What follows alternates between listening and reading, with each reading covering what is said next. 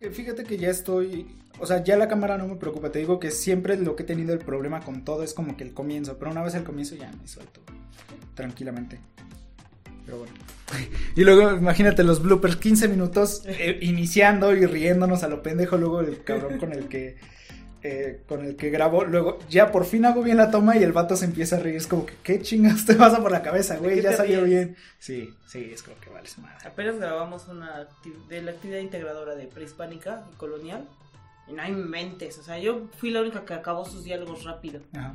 Todos los demás, no, no, no, la Malinche decía, hasta me aprendí el de la Malinche. Sí, soy, pero ¿qué tal? Se olvidan de mí, soy yo, Malinche.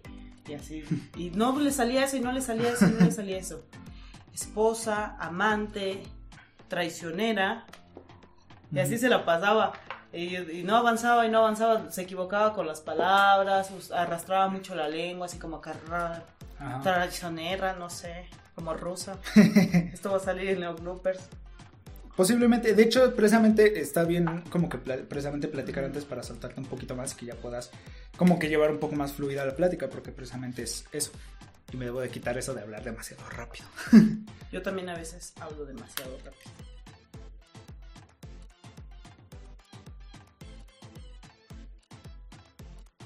Hola, ¿qué tal amigues? Sean bienvenidos a un nuevo episodio de su podcast. Esta vez, eh, volviendo un poquito a la temática LGBT, traemos una personita muy especial. Eh, ¿Cómo te llamas? Hola, yo soy Elisa Naya, mucho gusto. Y pues, obviamente, Ángel Vieira, me presento. Hoy no nos encontramos con Ariel Suárez, como pueden ver. Un saludo. Eh, pero queríamos tratar una, eh, un tema muy interesante, algo que se viene haciendo aquí en Tlaxcala hace... ¿Cómo cuánto tiempo? Pues empezó el proyecto aproximadamente por noviembre, pero la toma de protesta oficial fue en febrero. O sea, el año pasado comenzó a desarrollarse el proyecto, pero este año se tomó oficialmente en febrero la... Pero ya, ya nos dio luz verde perfectamente. Precisamente toma de protesta, ponerlos un poquito en contexto. Eh, eh, Eli es la presidenta, ¿cómo se le, cómo, se le llama? Bueno, puesto? presidente como tal no podríamos llamarlo, ¿verdad? Bueno, soy como la responsable porque es, mm, es una sociedad en la cual todos tomamos como decisiones igualitarias. Entonces sería como la responsable dentro de. La jefa, en pocas palabras, de lo que es el Consejo Estatal en pro de las poblaciones LGBT+. Sí, exactamente. Eh, un, ¿cómo es? Un consejo que está adherido a la, CEDH Tlaxcala. a la Comisión Estatal de Derechos Humanos de aquí del estado de Tlaxcala, donde se graba este podcast.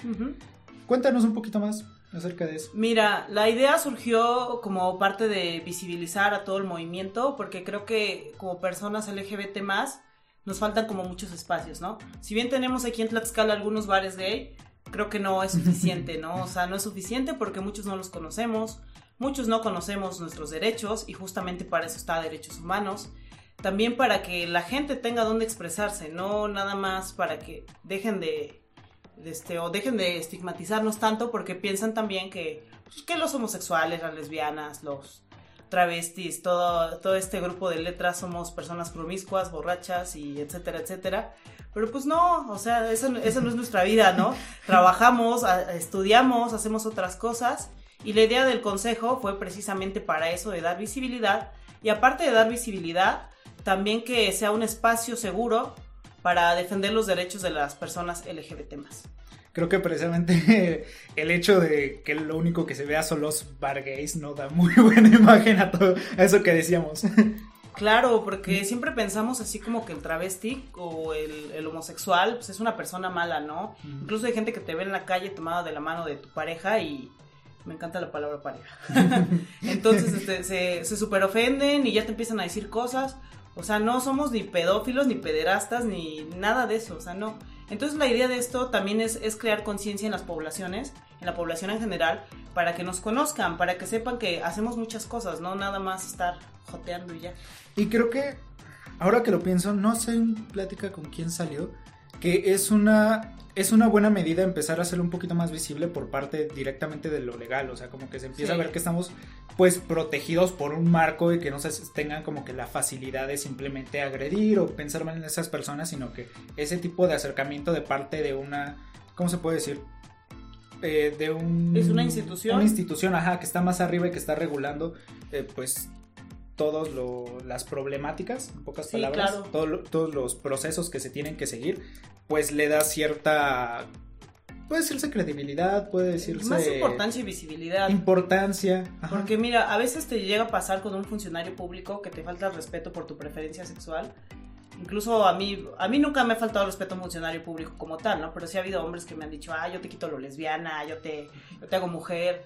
Tonterías de ese tipo que son bastante molestas y tú ni siquiera sabes qué hacer, ¿no? O sea, te sacas de onda muchísimo, no sabes a, dónde recurrir y justamente para eso está el consejo, ¿no? Para que llames, para que te asesoren legalmente, para que las personas no se estén pasando, porque también somos seres humanos, también tenemos derechos y en cuestión de leyes, pues justamente ayer pasó algo que me parece súper, súper increíble y súper bonito, que fue esto de que ya se va a penalizar aquí en Tlaxcala Sí. lo de las terapias de conversión. Y es una cosa horrible. Para lo- los que no saben, son estos lugares llamados ECOSIC, donde te hacen violaciones correctivas, te hacen tratamientos mentales. Anteriormente se hacía lobotomía. Imagínense algo tan bárbaro como hacerte una lobotomía.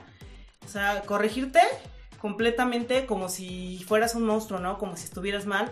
Además, estás violentando los derechos humanos de una persona. Y justo que lo penalicen, ayer que leí la noticia, se me hizo súper excelente. Y creo que nos faltan todavía muchas cosas en, en materia LGBT más aquí en el estado. Pero pues ahí vamos, ¿no? Vamos de la mano firme. ¿Recuerdas que hace unos meses también se aprobó el matrimonio igualitario? Sí, yo ¡Wow! estuve ahí, yo estuve ahí, fue muy bonito, fue muy Porque nadie bonito. me llamó para que fuera. no, pero sí, fue, fue algo increíble. Entonces, en Tlaxcala vamos avanzando a lo mejor a pasos lentos, pero sí es importante que existan este tipo de consejos o este tipo de instituciones para que nos apoyemos, tengamos más credibilidad en el gobierno, ¿no? Y, y se ponga en foco tantito nuestros derechos, porque finalmente no son privilegios. Privilegio sería que, que a mí me pagaran más que a una persona que hace el mismo trabajo que yo, ¿no? Eso sería privilegio. Claro que no. Al contrario, o sea, creo que son derechos, derechos fundamentales humanos que pues, todos merecemos. Bueno, y moviéndonos un poquito más a, a saber cómo, cómo se te vino la idea, cuáles fueron las oportunidades que tuviste para iniciar este proyecto. Pues mira, la idea se me vino a la cabeza porque dije, bueno, está derechos humanos. ¿Qué se ha hecho aquí en Tlaxcala en materia LGBT más, no?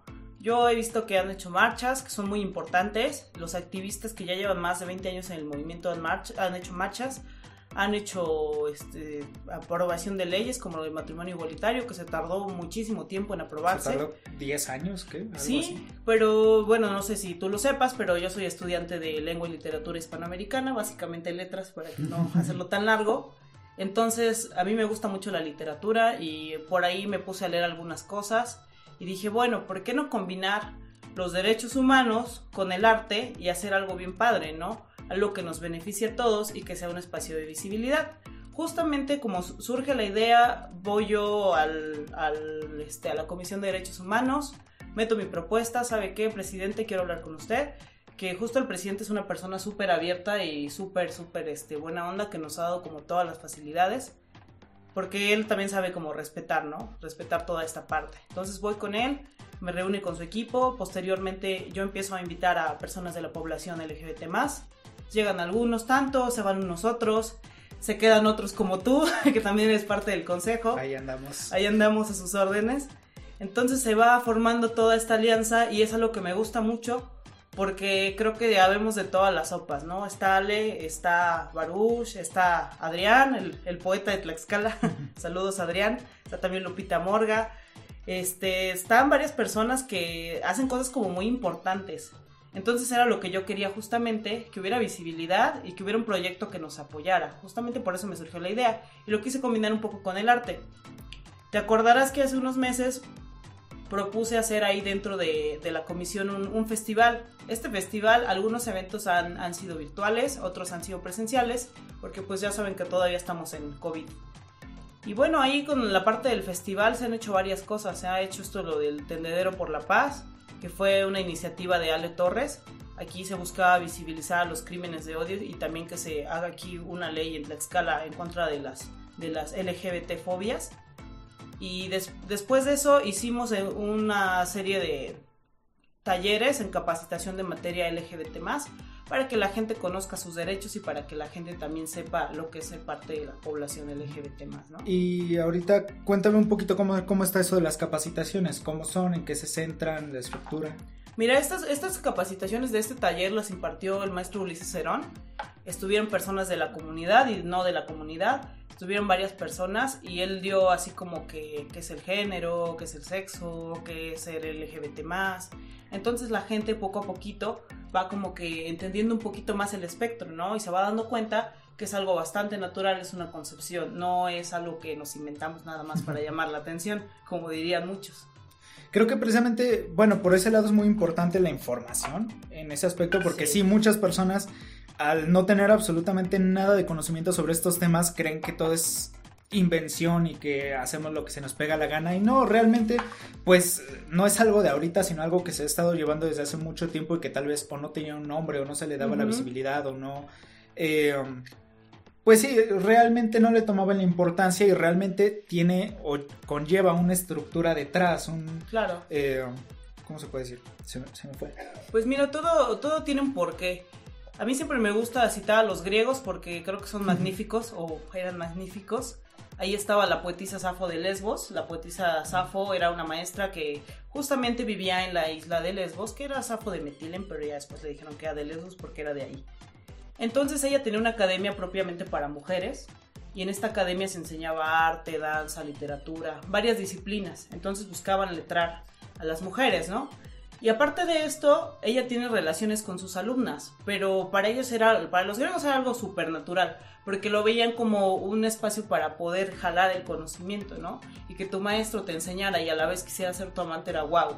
Entonces ahí, de ahí de Lesbos, justamente, surge la palabra lesbiana. Y se empiezan a hacer así como que... Con el tiempo, con la iglesia, con todo esto, se empieza a, a satanizar todo, ¿no?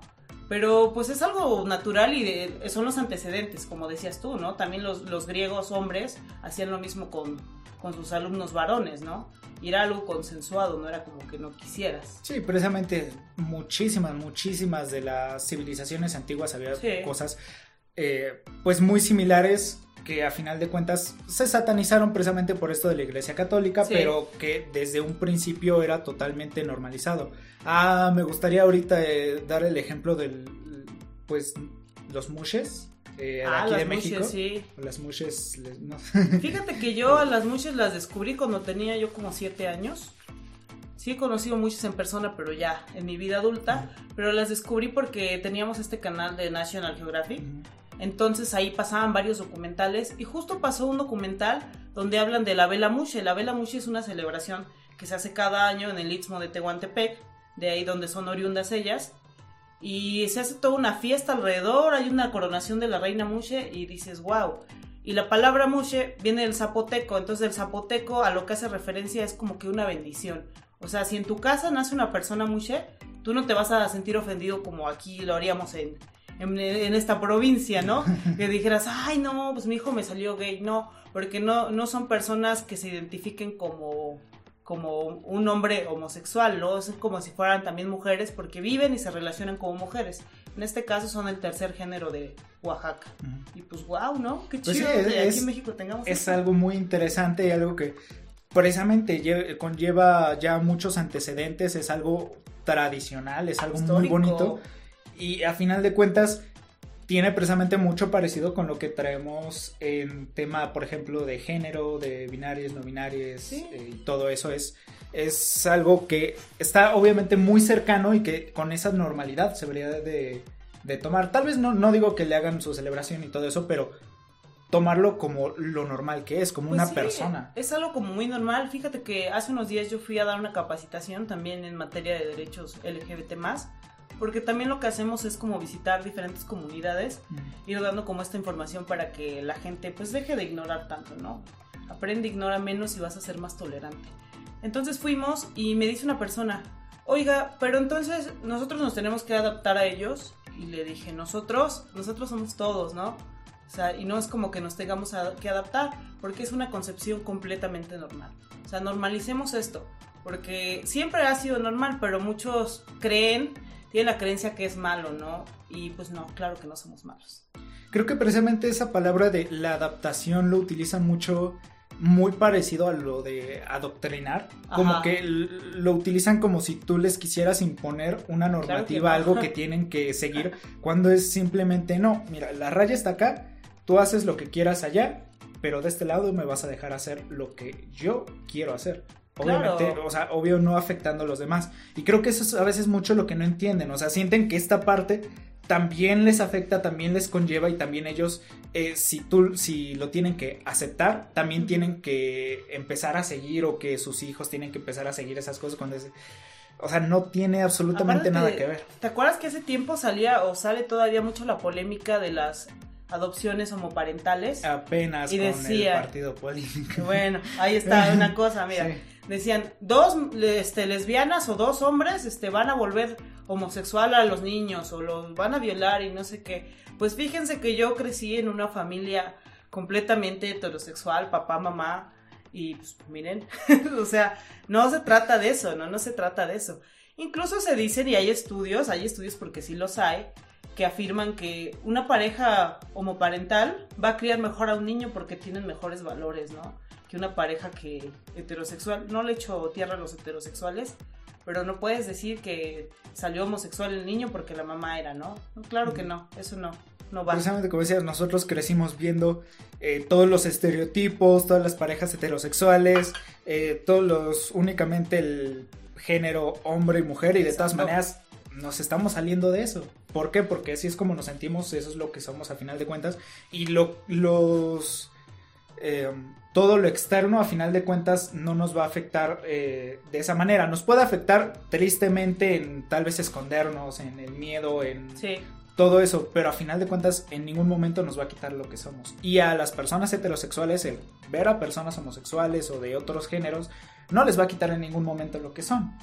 Simplemente les va a dar la posibilidad de normalizar, tolerar, respetar. Fíjate que ahí lo que dices que me da mucho miedo a mí es como a alguien le puede importar tanto la libertad del otro, ¿no? Mientras no te dañe, creo que no hay ningún problema.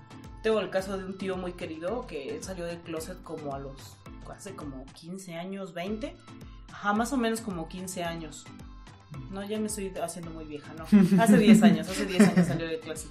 Entonces, cuando él sale del closet, él tenía 47, 46 años por ahí. Pero fue algo como... Obviamente todos lo sabíamos, ¿no? Pero mi abuelo siempre fue como una persona súper machista. Entonces el tío mucho tiempo se fue de aquí de Tlaxcala, vivió en Chihuahua. Siempre que venía, venía de vaquero, así como vengo yo ahora. Pero los vaqueros somos gays. Entonces venía de vaquero muy, muy macho y así, no, que esto, que lo otro, no sé qué. Y todos, ay, no, pues sí, Adrián, sí. Y mi abuelo, no, pues sí, es mi hijo, es bien cabrón, ¿no? Y justo cuando se muere el abuelo, él lo pasa a ver al abuelo, ¿no? Porque es como que el último que lo pasa a ver. Y le dice mi abuelito así como que, hijo, te quiero mucho, perdóname por todo lo que te hice, perdóname por todo lo que te negué, te acepto como eres y sé feliz. O sea, Oh. esa fue su revelación del mundo. Entonces él sale llorando y todo, y el otro día, o sea, pudo ser la persona que siempre fue, sin tapujos y sin nada.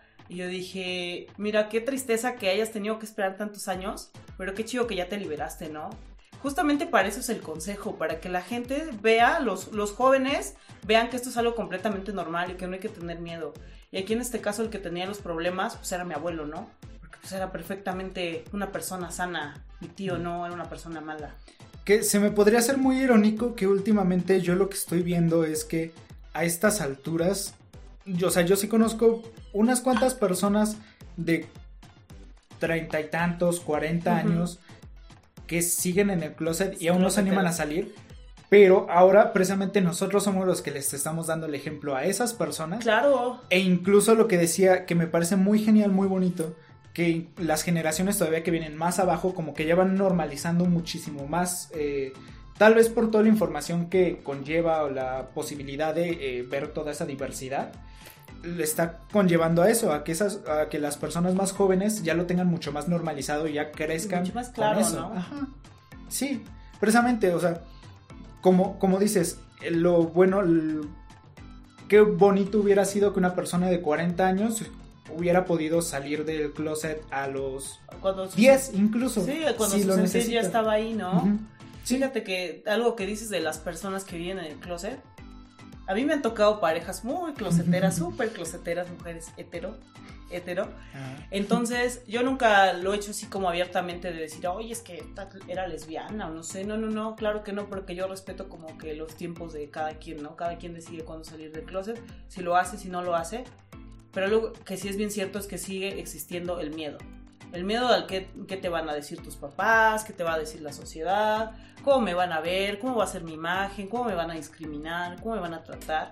Y realmente para ser una persona fuera del closet necesitas ser muy, muy valiente, aguantar como muchas cosas y pues no sé, ser libre porque finalmente nada más tenemos una vida. Yo no podría seguir a, a mis veintitantos años en el closet. Nah. Porque no, o sea, y creo que, o sea, no tenemos, tenemos muchas cosas que hacer, ¿no? En la vida como para encerrarnos en un, en un lugar tan oscuro y- o negarnos a nosotros mismos. No hay peor daño que el que se hace uno mismo cuando se niega. Efectivamente. Y creo que también es muy importante precisamente esta parte de, pues nosotros que ya podemos salir de ese closet y ser abiertamente, darle el ejemplo a las demás personas. Darle el ejemplo para que las personas que están a, a nuestro alrededor o el poco alcance que o mucho que lleguemos Ujú. a tener, eh, incentive a las demás personas a poder ser libres con ellos mismos. Sí, que se sientan apoyados. Fíjate que también ahí por parte del consejo tenemos una sala de lectura LGBT+. Ujú. Esta también empezó como parte del festival, que es un festival virtual. Entonces yo, yo dirijo la sala, les pongo ahí a mis alumnos algunas lecturas muy interesantes. Y justamente cuando haces todas estas lecturas es como una re- recapitulación de todas las cosas que te han pasado, ¿no? Porque nos pasan como Sí. cosas bien, bien raras, bien feas. Entonces estaba leyendo una que se llama Dos Mujeres, que es de Sara Calderón Levy. Esta mujer, esta escritora mexicana, cuenta sus experiencias lésbicas, obviamente se pone ahí otro nombre, y justamente lo que le pasa a la protagonista le pasó a ella en la vida real. Cuando decide salir del closet a los treinta y tantos, casi 40 años, pues la familia la niega completamente. Los hijos se vuelven locos cuando se enteran de eso, ¿no? La exilian, o sea, se cambia de nombre para seguir publicando como sus libros, porque su papá era una persona muy poderosa y el papá en lugar de que la apoye, pues le echa tierra, ¿no? Y pues la... básicamente la intenta borrar del mapa. Pero pues ella con, con sus ovarios se va a otro país y desde allá sigue escribiendo, continúa su vida, le cuesta mucho trabajo recuperar como este lazo familiar, pero finalmente aunque tardó mucho se, se empieza a aceptar. Y creo que también esta es una parte muy rica de la literatura que nos ayuda a compartir experiencias que ya a lo mejor algunos pasamos, ¿no? Porque siempre ha habido un momento como que te da mucho miedo, ¿no? Igual está esta del vampiro de la colonia Roma que me gusta bastante, que es la historia de este, de este prostituto que se llama Adonis y de las aventuras de Adonis y hace como que un recorrido por la Ciudad de México, por la zona rosa.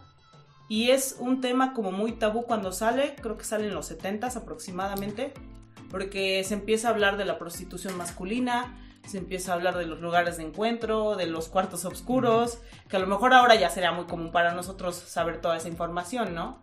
Pero algo que toca muy importante es, es lo de las enfermedades de transmisión sexual que Mm, Sí. dentro de la comunidad no estamos exentos, ¿no? No porque seamos gays o lesbianas, aunque no nos embaracemos entre nosotros, que no nos podemos reproducir. sí hay. Pero sí es un tema bastante habitual y con el que se está luchando mucho. Ah, bueno, una no- pequeño corte, una noticia muy interesante que apenas había leído sobre eh, que pasó a fase 3 la primera vacuna contra el VIH. Oye, eso también, después de 10 Efectivamente. años, wow. Sí, 10 años buscándola es muchísimo tiempo y es una fortuna que a final de cuentas haya llegado. Y no nada más le da a las personas este, homosexuales, ¿no? A todos, Sí, no, todos también están- que, están ahí que- que era un tabú foco. bastante de que las personas, las únicas personas que lo contraían eran homosexuales y obviamente nada que ver. Justamente el otro día teníamos ahí también en el, en el consejo, hicimos un ciclo de cine lésbico, ahí en la Comisión de Derechos Humanos, y proyectamos una película que se llama Gia, que es la historia de esta modelo que era lesbiana, y pues ella pues anda como, era una persona muy alocada, pero ella contrae VIH porque pues se drogaba como mucho y presumen que fue por una, una jeringa infectada, ¿no? Entonces, cuando ella lo contrae, pues son los ochentas, hay completo desconocimiento. Ella la internan y así como estamos ahora tan asustados con el COVID, que hasta entran, entran los el personal con trajes espaciales y todos, igualito, igualito. Había mucho desconocimiento y no se sabía básicamente qué hacer en el tema. Por eso es muy importante esto de la vacuna. Al menos aquí en Tlaxcala tenemos muchísima población que es que tiene VIH, ¿eh? Sí, sí, aunque precisamente estaba viendo noticias sobre eso y aunque se desconoce mucho, realmente en Tlaxcala sí es un problema bastante frecuente, bastante más frecuente de lo que nos gustaría, obviamente, pues contar. Aceptarlo, ¿no? O contarlo. Sí, hay, hay bastante índice. Pero bueno, eh, nos regresamos tantito. Ahorita más o menos, ¿qué está haciendo la comisión en estos momentos? En estos momentos seguimos todavía con lo de la sala de lectura que ya va a finalizar. Vamos a finalizar justamente con un conversatorio de escritoras mexicanas. Estas escritoras van a hablar sobre la literatura LGBT+. Ese va a ser en, este, en la página de la comisión se va a transmitir para que también lo pueda ver todo el público. Y también seguimos dando capacitaciones y en este mes, que es este mayo, vamos a hacer un, un festival, tal vez sea de manera presencial, que lo dudo mucho, lo más seguro que es de manera virtual, que los invito a todos a participar. Estamos en las áreas de danza, literatura, eh, ¿qué más te había dicho? Música y baile. Ah, sí, pues bueno, ya está danza. Estamos en esas áreas. Entonces, si tú has escrito algo sobre literatura LGBT, más o sea, un poema, un cuento corto, alguna cosa, puedes participar. Si tú cantas o haces un performance, pues a lo mejor eres drag, también puedes participar. Si tú, no sé, tienes un, grupo musical que también sea conformado, puedes participar. La idea de todo este festival es que haya más apertura y que haya más visibilización por parte de nosotros, ¿no?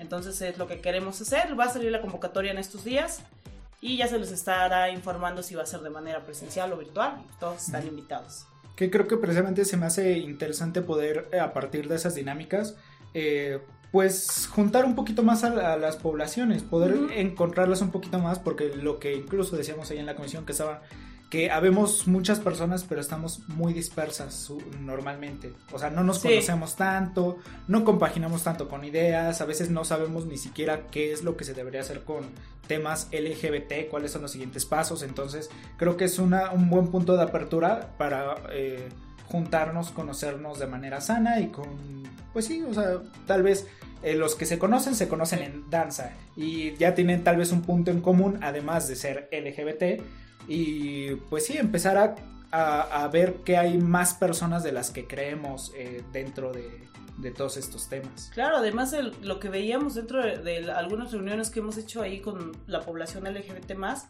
es que no son los mismos intereses de Ángel de veintitantos años que de X persona que ya tiene 40 años, ¿no? Cada quien va a tener como sus intereses muy particulares, pero lo importante de aquí es que una sociedad o algo se construye por la riqueza, ¿no? Por la diversidad.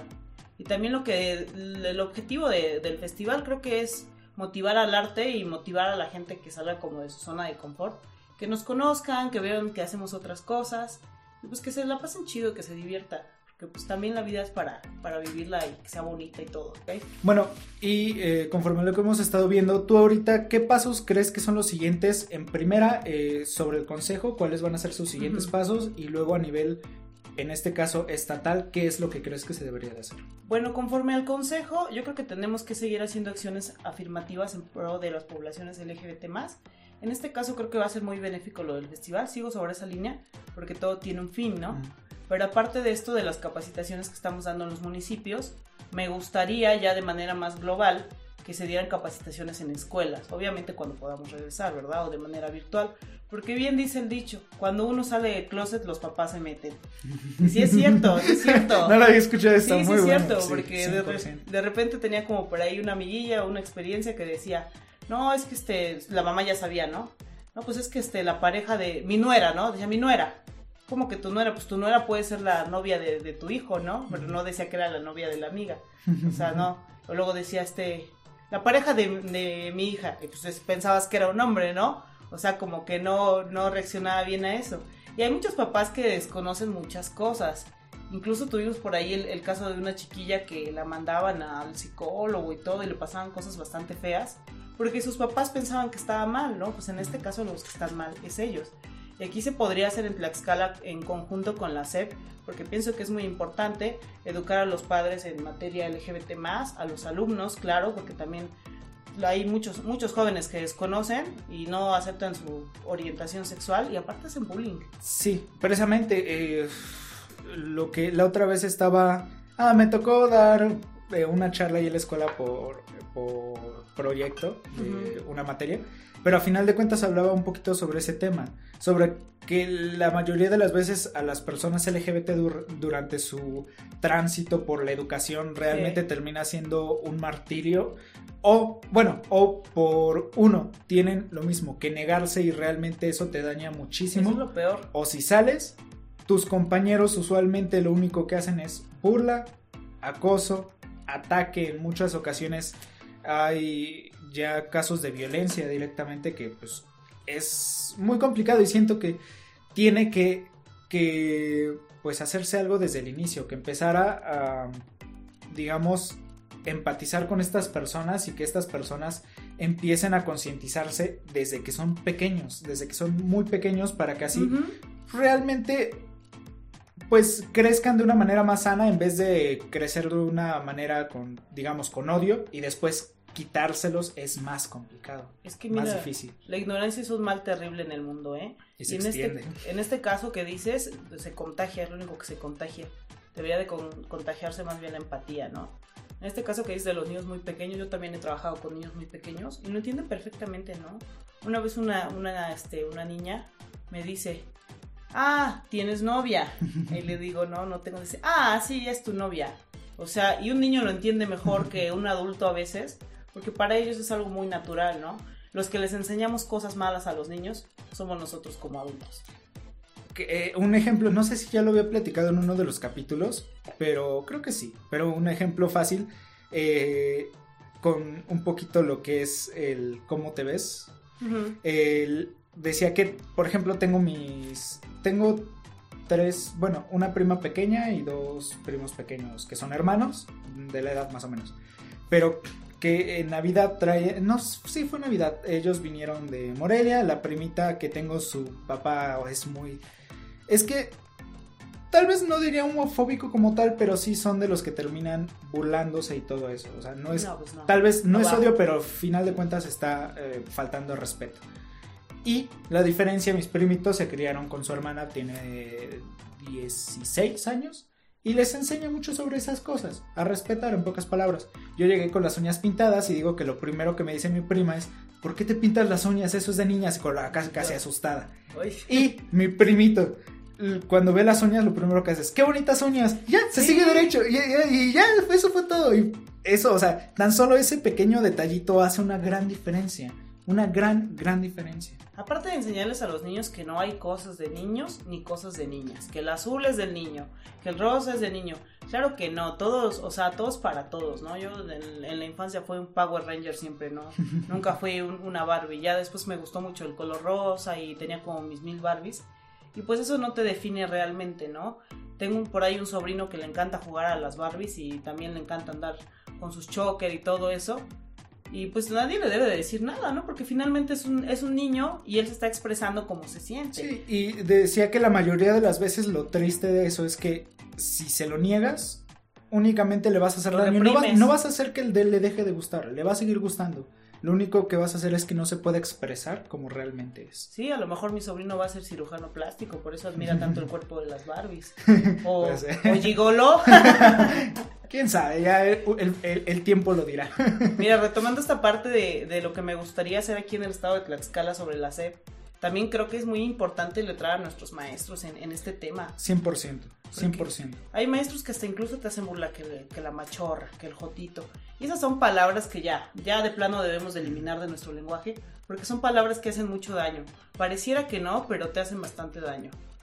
Y por ejemplo también eh, la forma en cómo se les trata a las personas trans es lo que he leído y visto mucho. Eh, pues sí, la, en primera las complicaciones con que esta persona, por ejemplo, obviamente tiene tal vez sus nombres, los que les dieron sus papás, en todo.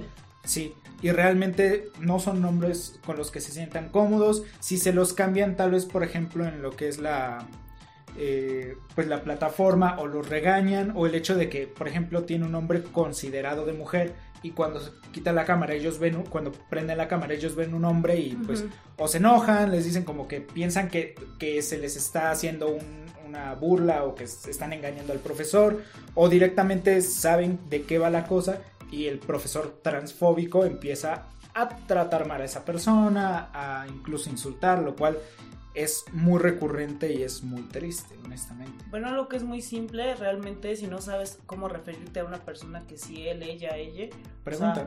pregúntale cómo te gusta que te digan, cómo no te ofendas, ¿no? Pero, o sea, en lo que decíamos, la, mayor, la mayoría de las personas eh, que nos gusta utilizar ya sea diferentes pronombres o cosas así, realmente nos gusta muchísimo y nos llena de mucho, mucha felicidad el que nos pregunten el que no asuman. Creo que obviamente ahorita es algo que apenas se tiene que empezar a, tocar el tema, pero el hecho de precisamente no, no asumir. Precisamente no asumir que una persona, o sea, su género, sus gustos, no asumir nada de eso. Siempre, en primera, dejarlo libre, por ejemplo, el caso de los gustos, no asumir que una persona, eh, si tiene pareja, va a ser novio o novia específicamente, sino simplemente pues dar la libertad de que... A lo mejor es beso de tres. Efectivamente. Y, o sea, igual en el caso del género, pues no asumirlo, sino preguntar directamente, no tu género, sino cómo me refiero a ti, cómo me dirijo a ti, cómo te gusta que te digan, cómo te gusta que te llamen. Decía que, con respeto, claro. Que algo bonito, por ejemplo, en las dinámicas de los grupos no binarios o cosas así, o en otros, me parece que en otros estados, pero en lugares donde obviamente ya está más, más visible, precisamente el conocer a una persona y directamente preguntarle, oye, ¿cuáles son tus pronombres? Fácil. Que al, no sé si fue una publicación, que los pronombres es un problema que tengo con, con las personas porque realmente no saben qué son.